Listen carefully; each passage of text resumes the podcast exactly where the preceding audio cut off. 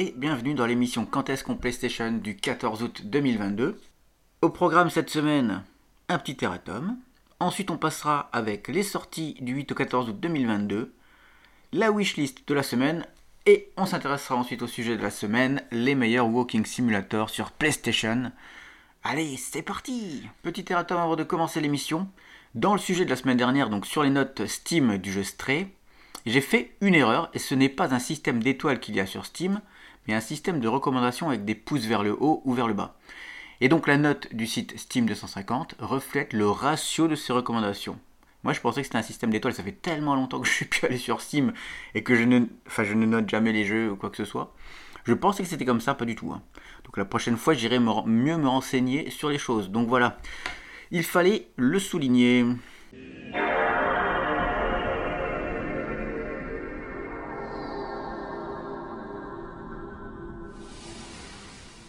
Et nous pouvons ainsi passer aux sorties. Du 8 au 14 août 2022, c'est parti, les sorties du PlayStation Store. Et on commence avec Universal Flight Simulator à 10€ sur PS4. Et ben c'est un flight simulator de Wish en fait. C'est vraiment le flight simulator du pauvre, ça n'a pas l'air super super. Mais après, si vous aimez ce genre de jeu, c'est peut-être pour vous, je ne sais pas. Ensuite, Shoot Run à 20€ sur PS4. Ça, c'est assez original. Par contre, c'est un jeu de simulation de paintball. Mais un gros problème, c'est seulement en local jusqu'à 4. C'est-à-dire impossible d'y jouer en ligne. Alors, est-ce que le mode en ligne viendra par la suite? Je ne sais pas du tout. Mais en tout cas, c'est très dommage. Hein. Autant en local jusqu'à 4, c'est fun, d'accord. Mais il faut déjà avoir trois amis qui viennent chez toi jouer. Alors qu'en ligne, ce serait beaucoup plus facile. Alors, je ne sais pas pourquoi ils ont fait ça. En tout cas, c'est comme ça. Ensuite, International Boxing à 5€ sur PS4. Et pareil, un jeu de boxe Wish. Donc voilà, c'est moche. C'est Après, c'est peut-être bien, c'est peut-être de la simulation, je ne sais pas. En tout cas, ça donne pas très envie. The Ultimate FMV Bundle 2 à 55€ sur PS4. Donc plusieurs jeux FMV, donc les FMV, les full motion vidéo, c'est-à-dire ce sont des jeux vidéo avec des vrais acteurs filmés, avec des scènes filmé donc avec euh, en live quoi tout simplement.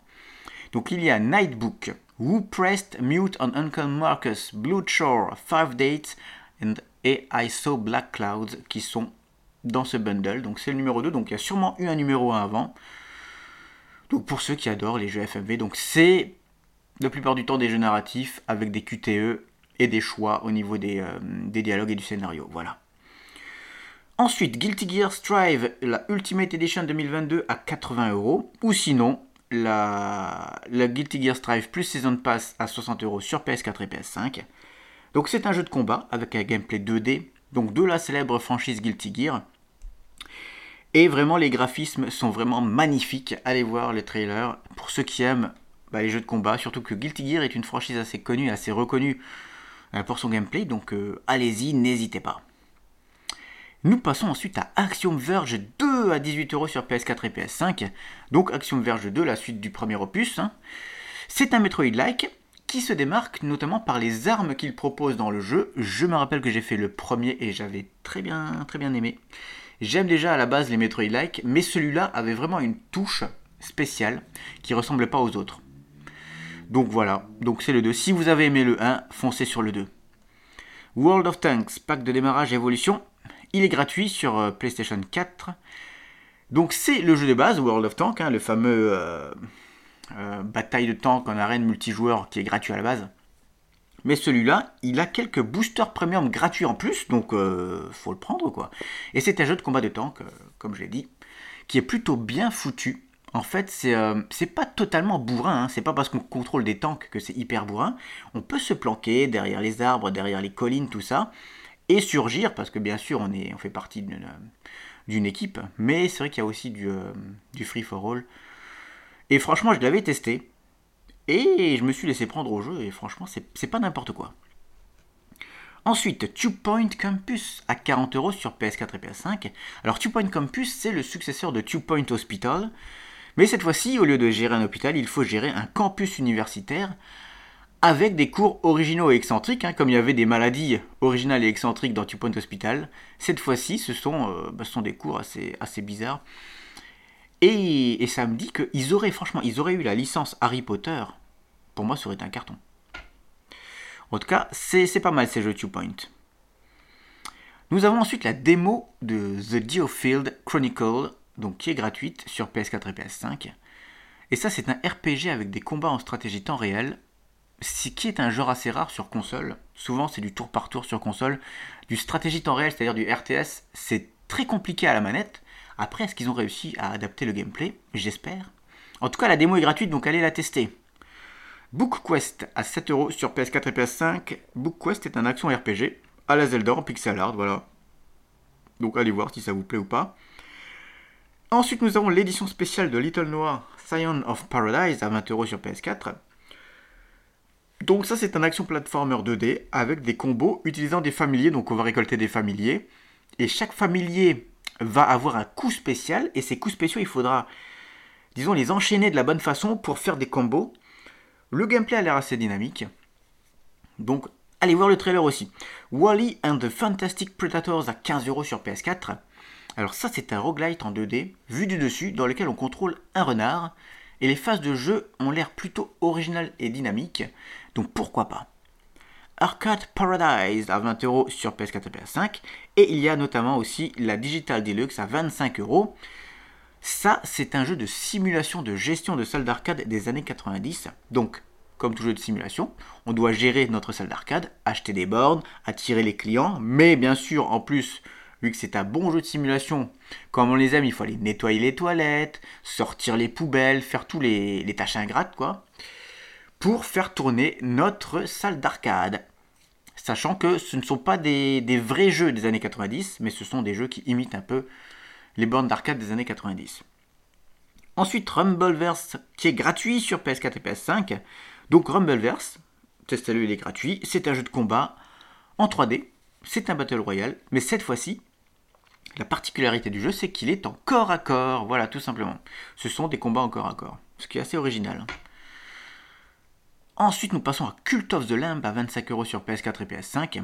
Cult of the Lamb, c'est un roguelite à la Isaac, donc The Binding of Isaac, avec en plus de la gestion de village. Et ça me fait penser au jeu Moonlighter, je sais pas si vous vous rappelez de jeu Moonlighter, c'est-à-dire que la journée, non, la nuit, on allait dans les donjons euh, tuer des monstres et looter du trésor. Et la journée, bah, on ouvrait notre boutique et on proposait ce qu'on avait looté eh bien, aux clients et on le vendait avec des prix que l'on fixait nous-mêmes. Cette fois-ci, c'est plus une gestion de personnes dans le village. Donc, on fera des donjons, on, euh, on, libérera des créatures, ce qui va augmenter notre village, et ainsi de suite. On incarne un mouton qui est en fait gourou d'une secte satanique. Super Bullet Break à 20€ sur PS4. Ça, c'est un RPG en tour par tour dans lequel il faut envoyer des filles qui sont dans des positions subjectives, se battre. C'est du gacha, donc pour débloquer des filles, ben, on joue un jeu de gacha, mais par contre, c'est bien précisé qu'il n'y a pas de microtransactions dans le jeu, c'est ça, c'est à souligner parce que ça devient de plus en plus rare. Et comme vous le voyez, c'est un jeu typiquement japonais. Allez voir les trailers, ce sont vraiment des, filles en jupe d'écolière euh, qui ont des positions assez suggestives. C'est voilà, c'est hashtag le Japon. Sakura MMO à 8€ sur PS4 et PS5. Alors, ça s'appelle Sakura MMO, mais ce n'est pas un MMO, mais c'est plutôt un visual novel qui raconte l'histoire d'une fille qui se fait téléporter dans un MMO, d'où le titre. King Leo à 20€ sur PS4, c'est un jeu de plateforme 2D à la Mario, avec un lion équipé d'une lance. Voilà, petit jeu de plateforme 2D. Arcade Archives, Gun and Frontier à 7€ sur PS4, un shoot'em up de 1990 dans lequel on pilote un avion de chasse. Et enfin, Voyage à 15€ sur PS4 et PS5. Alors Voyage est un jeu d'aventure en 2D avec une direction artistique vraiment cool. Il y aura bien sûr des énigmes sur le chemin et possibilité, ce qui est bien de jouer en coop. Ça rappelle un peu le jeu Journey, mais cette fois-ci en 2D. Donc c'est le genre de jeu que, que j'aime pas mal. Et ça, c'était les sorties sur le PlayStation Store. On passe maintenant au catalogue extra. Les nouveaux jeux du PlayStation Plus Extra qui seront, attention, euh, accessible le 16 août. Alors, quels sont-ils? Il y aura Yakuza 0, Yakuza Kiwami Yakuza Kiwami 2. Donc comme il l'avait annoncé, tous les Yakuza vont pratiquement sortir sur le, sur le catalogue extra. Nous avons aussi Dead by Daylight, Tom Clancy's Ghost Recon Wildlands, Bugsnax, Metro Exodus, Trial of Mana, Uno, Monopoly Madness et Monopoly Plus. Donc voilà, Pas mal de jeux qui sont ajoutés ce mois-ci sur le PlayStation Extra. Par contre, bizarrement, je n'ai rien entendu sur des ajouts pour le catalogue premium, c'est-à-dire le catalogue classique des, jeux rétro. Bizarre. Je ne sais pas, est-ce qu'ils vont sortir dans quelques jours ou pas? Aucune idée. En tout cas, je vous le ferai savoir si ça arrive. Allez, on passe à la wishlist.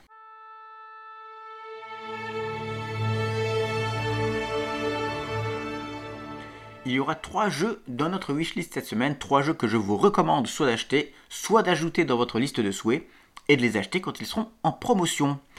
Et nous commençons avec Axiom Verge 2 bien sûr. J'avais adoré le premier, et eh bien forcément le 2 je le mets dans ma wishlist. Donc il est à 18€ sur PS4 et PS5.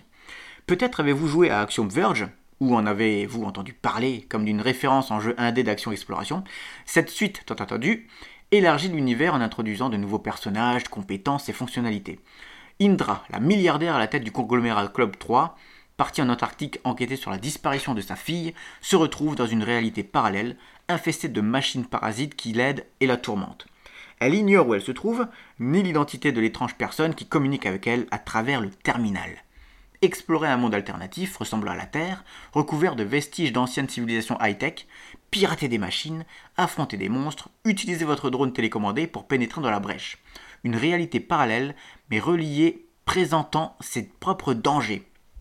Examinez les moindres recoins en quête d'objets cachés et d'améliorations qui vous aideront à survivre.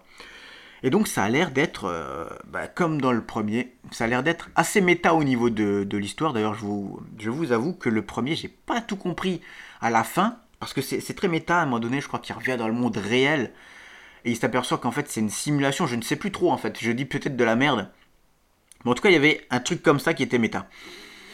Et le 2 a l'air de suivre exactement la même chose, assez barré au niveau des réalités virtuelles et tout ça, au niveau des armes aussi. Et donc voilà, voilà ce qu'on aime dans les Metroid-like, qui soient originaux. Et voilà, qui ait une patte quoi. Et ça c'est cool, donc je vous le conseille vivement. Allez, deuxième jeu de la wishlist, c'est Two Point Campus à 40€ sur PS4 et PS5. Poussez votre expérience de gestion et simulation au niveau supérieur avec Two Point Campus, la suite de Two Point Hospital, le jeu à succès qui s'est vendu par millions. Construisez votre propre université. L'heure est venue de chambouler le monde universitaire. Vous avez soif de connaissances Ou vous avez juste envie de développer une merveille de la pédagogie? Eh bien, Two Point Campus est bourré de nouveaux outils de création pour vous aider à bâtir l'université de vos rêves pour la toute première fois. Construisez en pleine nature et développez un îlot de verdure en votre propre environnement éducatif, hébergeant les meilleures infrastructures pédagogiques qui soient. Tracez des allées avec de nouveaux outils simples d'emploi. Plantez une vaste collection de plantes d'extérieur, placez des bancs et des cours de tennis, construisez une arène de cheese ball avec ses gradins. La seule limite est votre imagination et bien sûr vos finances en jeu. Mais que serait un nouveau jeu Two Point sans sa touche particulière? Plutôt que de passer par un système académique typique, les étudiants de Two Point County ont accès à tout un tas de cours incroyablement déjantés et tous plus excentriques les uns que les autres. De l'école de chevalerie, on devrait tous apprendre à jouter une fois dans notre vie, à la gastronomie salivaire qui permet à vos étudiants de concevoir d'alléchantes créations comme des pizzas géantes et d'énormes tartes. L'année universitaire commence. Profitez de l'occasion pour passer plus de temps avec les petits êtres de votre université et l'année universitaire commence sur des vacances d'été. Pourquoi bah, Tout simplement pour vous donner le temps de tout bien mettre nickel avant l'arrivée de vos étudiants. Ça vous permet de vous familiariser avec le jeu en fait. Construisez des bibliothèques, recrutez le meilleur personnel, équipez votre campus des meilleurs parcours de formation et observez vos étudiants développer leur potentiel académique. Développez les étudiants du futur, bien sûr. Mais tout n'est pas question que de dur labeur. Oh non Vous allez aussi devoir jouer les durs car vos étudiants ne sont pas plongés dans leurs livres 24 heures sur 24, 7 jours sur 7. Non Vous allez devoir surveiller leur bonheur et veiller à ce qu'ils s'amusent suffisamment. Offrez-leur des options de tutorat. Ah, les tutorats Ça me connaît Et apportez-leur assez de joie de vivre pour qu'ils deviennent des individus incroyables qui feront la fierté de votre université tout en gardant la classe, bien sûr. Et voilà. J'avais bien aimé Two Point Hospital, que j'avais fait, je crois, sur, euh, Steam. Ouais, ouais, je l'ai pas sur PlayStation, ouais, je l'ai fait sur Steam. Et c'est vrai que au niveau du gameplay, au niveau des placements, c'est assez simple. En fait, c'est vraiment un jeu de gestion qui est accessible. C'est pas les jeux de gestion où il y a des menus partout, des trucs comme ça. C'est assez.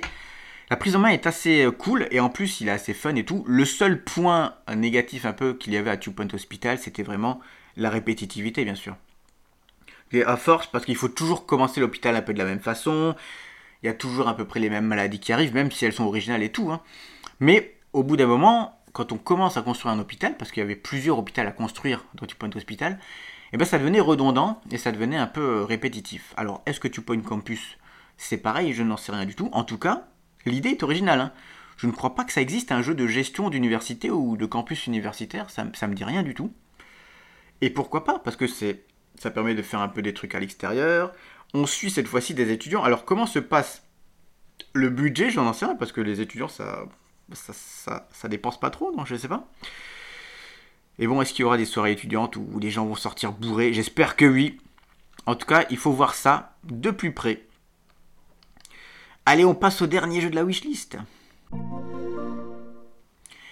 Et je vous conseille aussi le jeu Cult of the Lamb à 25 euros sur PS4 et PS5.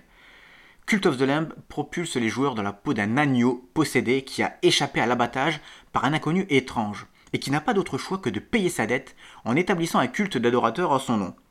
Montez votre propre culte dans un pays de faux prophètes, parcourez des régions étonnantes et mystérieuses pour faire croître une communauté de fidèles dans les bois et répandez la bonne parole pour devenir le seul culte véritable. Croissez et multipliez, récupérez des ressources et utilisez-les pour bâtir de nouvelles structures, effectuez des rituels obscurs pour apaiser les dieux, et prononcez des sermons pour renforcer la foi de votre troupeau. Éliminez les incrédules, explorez un monde généré aléatoirement tentaculaire repousser des hordes d'ennemis et triompher des chefs rivaux afin d'absorber leur pouvoir et affermir l'hégémonie de votre culte. Répandez la bonne parole, la vôtre bien sûr. Entraînez votre troupeau et embarquez-les dans une quête pour explorer et révéler les secrets de quatre régions mystérieuses. Purifiez les incrédules, répandez l'illumination et effectuez des rituels mystiques. Ainsi peut-être deviendrez-vous le dieu agneau tout-puissant. Cult of the Lamb. Alors, c'est un jeu qui me plaît beaucoup. J'ai vu pas mal d'images de, gameplay déjà. Donc c'est un jeu à la Isaac, à la Binding of Isaac, c'est-à-dire c'est vraiment du roguelite, c'est-à-dire qu'on va faire des donjons et euh, on va avoir du loot, on va libérer des, euh, des, personnages. Et quand on reviendra dans notre village, les personnages que l'on a libérés vont adhérer à notre secte. Mais le problème c'est qu'il faudra gérer tous ces personnages, il faudra construire le village il faudra construire le lieu de culte, il faudra construire bah, des, champs pour faire pousser de la nourriture, parce qu'il va falloir nourrir tout le monde. Parce que si vous ne vous occupez pas bien de vos personnages dans les villages, eh ben, ils vont s'opposer à votre culte et ils vont foutre la merde, tout simplement. Hein. Donc il va falloir essayer de bien gérer tout ça. Donc ça a l'air vraiment super comme jeu, et il est, il est super. Hein.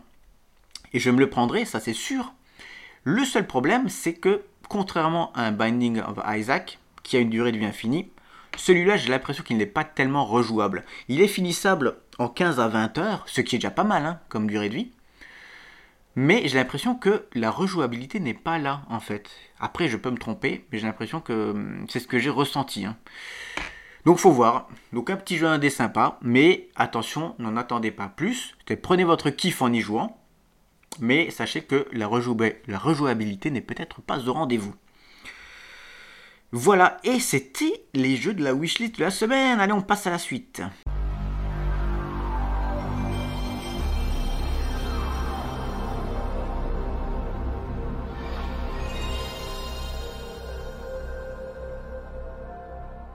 Et comme sujet de la semaine, j'ai décidé de faire un top 10 des meilleurs walking simulators sur PlayStation. Alors attention, c'est un top 10 de ce que je connais moi en walking simulator parce que je suis sûr qu'il y a des bons walking simulators qui existent dont je n'ai pas entendu parler. C'est très possible, hein, parce que quand j'ai fait mes recherches, je suis tombé sur des, euh, bah, sur des titres qui étaient très recommandés, que je ne connaissais même pas de nom, donc euh, voilà. Donc si vous en avez, vous, des walking simulators que vous recommandez, n'hésitez pas dans les commentaires, sur Twitter ou quoi que ce soit, eh bien, à le dire, et j'irai voir, parce que les walking simulators sont des jeux que j'aime bien, mais quand ils sont bien foutus, c'est pas des jeux vraiment que j'enchaîne comme ça, parce que la plupart du temps, il ne dure pas longtemps, donc c'est très sympa à faire. Et, euh, pourquoi pas. Alors, attention, dans, cette liste que j'ai fait, dans ce top 10, ce que j'appelle Walking Simulator sont vraiment les jeux narratifs pratiquement sans gameplay. Hein. Par exemple, je viens de finir Stray il y a quelques jours, je ne le considère pas comme un Walking Simulator. Parce qu'il y a trop de phases d'action, trop de phases d'énigmes, pour que ce soit un Walking Simulator. Pour moi, les Walking Simulator, c'est vraiment on marche dans une sorte de monde ouvert, ou pas, hein, dans un couloir peut-être. Et il y a vraiment le gameplay, il y a quelquefois des énigmes qui sont assez simplistes et simplifiées, qui sont parfois dures à, comprendre et à réaliser, mais le gameplay reste très très simple. Et le, le but, surtout premier de ces Walking Simulator, c'est surtout l'histoire que l'on nous raconte. Voilà. Et d'ailleurs, si vous n'êtes pas d'accord avec la liste que j'ai fait, et que vous pensez que ce jeu-là, par exemple, que je vais citer, ne fait pas partie d'un Walking Simulator, n'hésitez pas, hein. on est là pour débattre, c'est toujours euh, bon enfant ici. Allez, je commence par le 10 jusqu'au numéro 1. C'est parti, en numéro 10, je vais mettre D-Rester. Déjà, je ne savais pas que D-Rester c'est sur PlayStation, ben si, il est sur PlayStation, c'est l'un des tout premiers Walking Simulator, je ne l'ai pas fait, mais je connais sa réputation, je sais que c'est un, c'est un Walking Simulator qui a marqué, déjà parce que c'était l'un des premiers, parce qu'il paraît que l'histoire est, super, donc euh, n'hésitez pas. Ensuite, en numéro 9, Gone Home. Gone Home, c'est un jeu qui a, bah, qui a été très réputé à son époque quand il est sorti, et qui ne m'a pas vraiment plu. En fait, j'ai bien aimé, en fait, on explore une maison. Si vous voulez, on explore une maison. On rentre de, je ne sais plus, d'un voyage ou de quelque chose, je ne sais plus, on rentre à la maison, on rentre dans notre maison familiale, et on découvre qu'il n'y a personne. Et donc on va essayer d'explorer les pièces et euh, d'explorer les objets qu'il y a euh, dans les différentes pièces de la maison pour essayer de comprendre ce qui s'est passé aux, différents membres de la famille. Voilà. Donc c'est très zen comme jeu, c'est très... Euh, c'est vraiment ambiance cool quoi, on essaye d'enquêter en même temps donc il y a beaucoup de choses à lire, des choses à entendre, c'est le jeu est très rapide à finir. Hein. C'est une expérience, en fait c'est le twist final surtout qui, qui m'a un peu ennuyé. Le twist final est cool, hein. Mais c'est pas transcendant non plus. Hein. Allez, on passe au numéro 8. Everybody Goes to the Rapture. Ce jeu-là, je l'ai bien aimé dans son histoire. Par contre, je ne l'ai pas aimé dans son gameplay. Parce que c'est vraiment, on marche dans une ville déserte. La ville est déserte et on va essayer de comprendre pourquoi tous les gens ont disparu. Parce qu'on a l'impression que les gens se sont volatilisés, qu'il y a encore dans les maisons des traces d'activité récentes, mais hyper récentes. J'avais encore des couverts sur la table, des, plats dans les assiettes. Et il n'y a plus personne. C'est un peu comme la série de Leftovers, où des gens ont disparu comme ça. Et ben là, c'est toute la ville, tous les gens de la ville ont disparu. Et la seule chose qui nous reste d'eux, ce sont des, des sortes de traces de souvenirs, d'esprit que l'on peut essayer de, de voir. Voilà. Et j'avais bien aimé le scénario. Ensuite, en numéro 7, Firewatch. Firewatch, donc on est un garde forestier et on va essayer bah, d'éviter les feux, d'éviter euh, les conneries des, bah, des gens qui, euh, qui, circulent dans la forêt. Et donc le but, ça va être de faire notre ronde de la forêt. Ce qui est cool, c'est que on aura constamment avec notre Tokiwoki une euh, quelqu'un dans le centre de contrôle. Et en fait, toute l'histoire sera le dialogue entre nous, qui sommes gardes forestiers et qui allons sur le terrain, et la femme qui est au centre de contrôle et qui va essayer de mieux nous connaître et de, de savoir où nous amener parce qu'elle a des. Euh, vu qu'elle voit, elle, tout de hauteur, elle voit là où il y a des débuts d'incendie ou des trucs comme ça.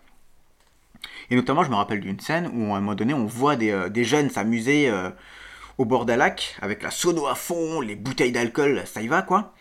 Et on doit gérer le groupe. Et ça, c'était vraiment cool. Et ce qui est cool, c'est vraiment l'histoire qu'il y a entre donc la, la femme qui est au centre de contrôle et l'homme, parce que l'homme un passé, à une histoire que l'on va découvrir ensuite euh, grâce à ces dialogues-là. Je vous le recommande, c'est pas le, pour moi c'est pas le meilleur, mais franchement j'ai passé du bon moment à jouer à ce jeu. Allez, on passe au numéro 6. Slenderman The Arrival. Alors Slenderman, c'est un jeu que j'ai bien aimé, c'est un jeu d'horreur, hein. donc je vous le dis tout de suite.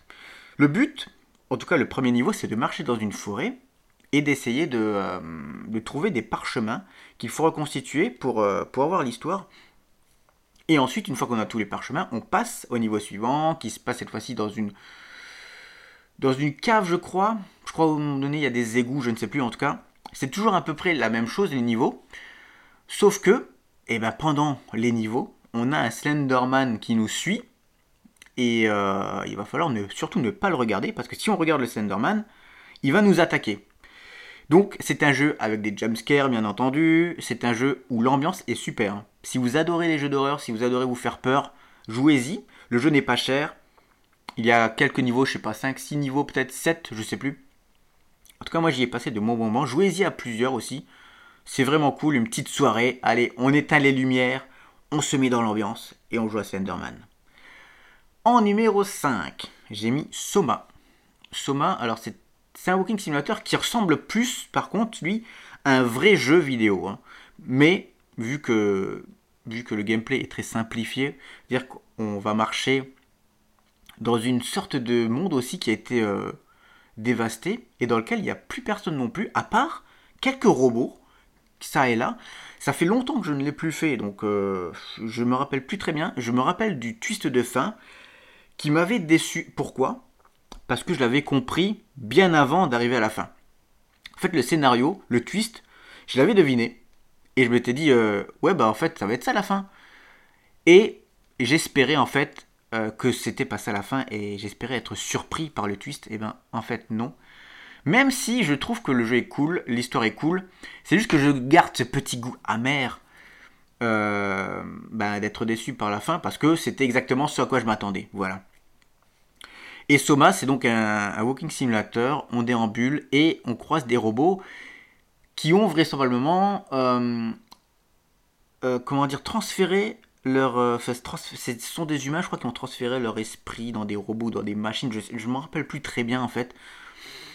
Et on comprend ça au fur et à mesure. Je sais qu'il fallait mettre des doigts, nos doigts, dans des trucs comme ça pour. Euh, justement pour avoir la conscience du robot. Oh, je sais plus. Je, raconte peut-être de la merde. En tout cas, c'est un jeu qui est pas mal, qui a sa réputation, qui est cool. Allez, on passe au numéro 4. J'espère d'ailleurs que je vous ai pas spoilé dans Soma. Oh. Enfin, faites-le, c'est pas grave, le spoil, c'est pas grave. L'histoire est bien. En numéro 4, What Remains of Edith Finch. C'est un jeu que je n'ai pas fait. Que j'ai, j'ai regardé des bouts euh, de let's play sur YouTube et c'est l'un des jeux les plus, euh, les plus reconnus, je crois, en tant que Walking Simulator. Parce qu'il paraît que le scénario est super. Moi, j'ai regardé, je crois, une partie du scénario. Le but, c'est de euh, d'aller dans différentes pièces. D'ailleurs, j'en ai parlé il n'y a, pas longtemps de ça. Donc, il faut aller dans différentes pièces.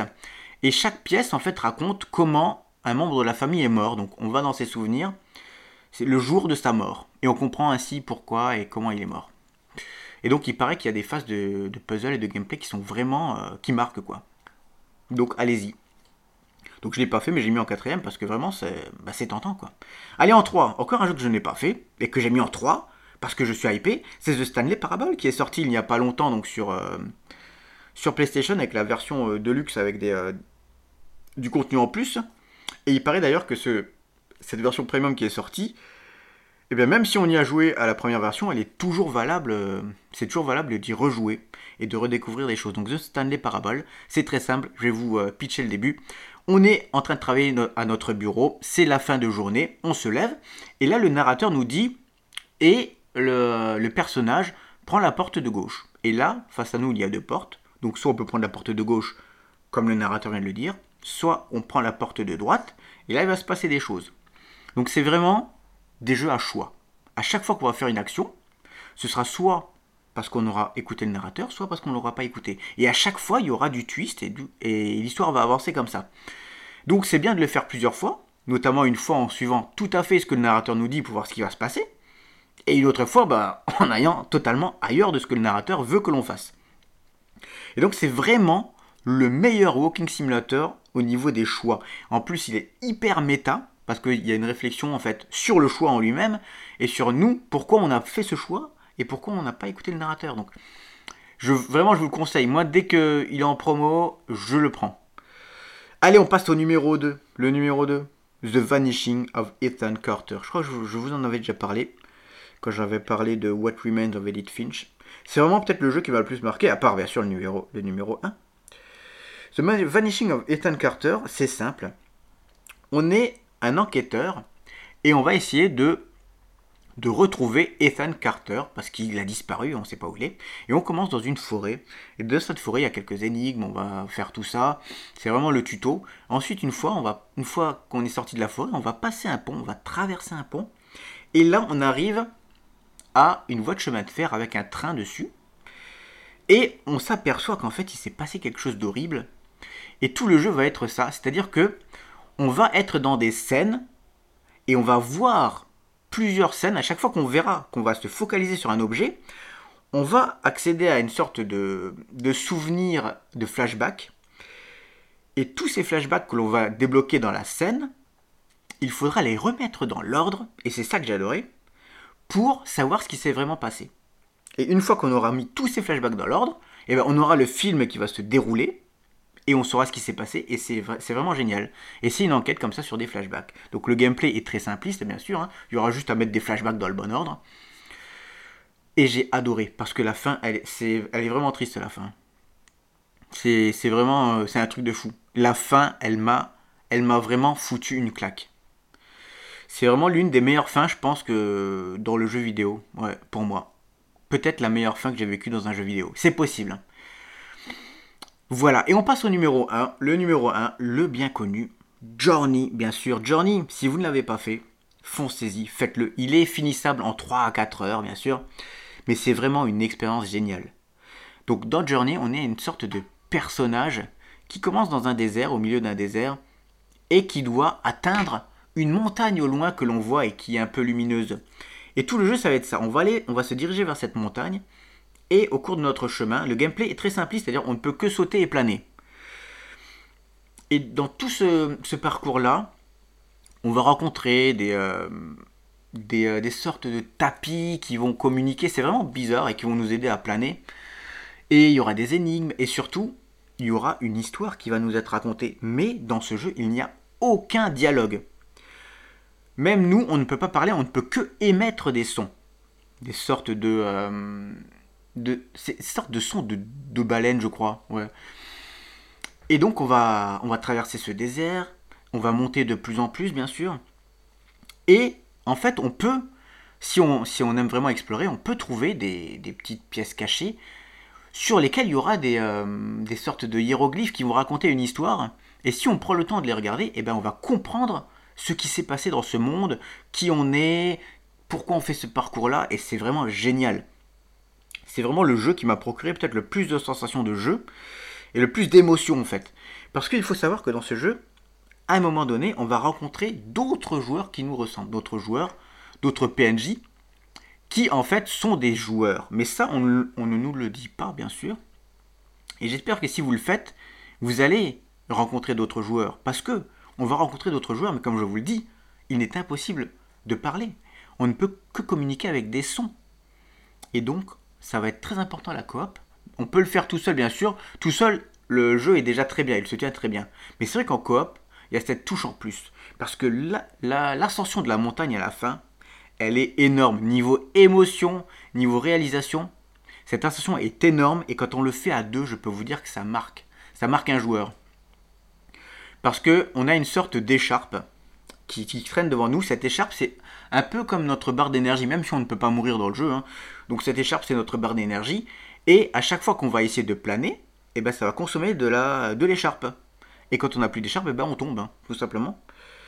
Et donc, pour essayer bah, d'éviter les obstacles euh, et d'aller euh, à la plateforme suivante, eh ben, il va falloir bien gérer son écharpe, mais ce qui est bien, c'est qu'en coop, si le personnage qui nous suit euh, eh ben, nous appelle et nous fait des sons, ça va recharger notre écharpe. Et du coup, en coop, on peut vraiment voler très très loin. Et ça, c'est vraiment cool. Donc, c'est un jeu que je vous recommande parce qu'il y a l'ambiance du désert, les musiques, mais les musiques sont magnifiques. Les musiques, franchement, même écoutez-les sans le jeu, c'est vraiment, c'est génial. La fin est grandiose. Vraiment, euh, si vous n'avez pas fait de journée, faites-le. C'est vraiment l'un des meilleurs walking simulators qui existent. D'ailleurs, je sais même pas si on peut le mettre dans la, dans la classe walking simulator, mais vu que son gameplay est vraiment minimaliste, c'est vraiment que du saut et, du son, quoi. Et rien qu'avec ça, ça nous fait un jeu merveilleux. Voilà. Eh bien, n'hésitez pas à me mettre dans en commentaire, vous, qu'est-ce que vous auriez mis en premier et euh, à me faire connaître vos walking simulators préférés et dont ceux que je ne connais pas qui ne sont pas dans cette liste surtout.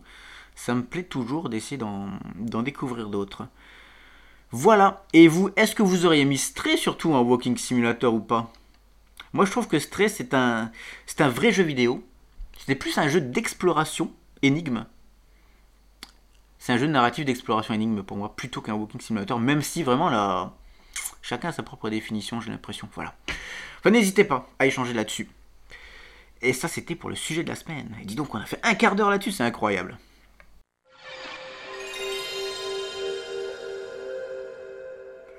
Et nous pouvons ainsi conclure.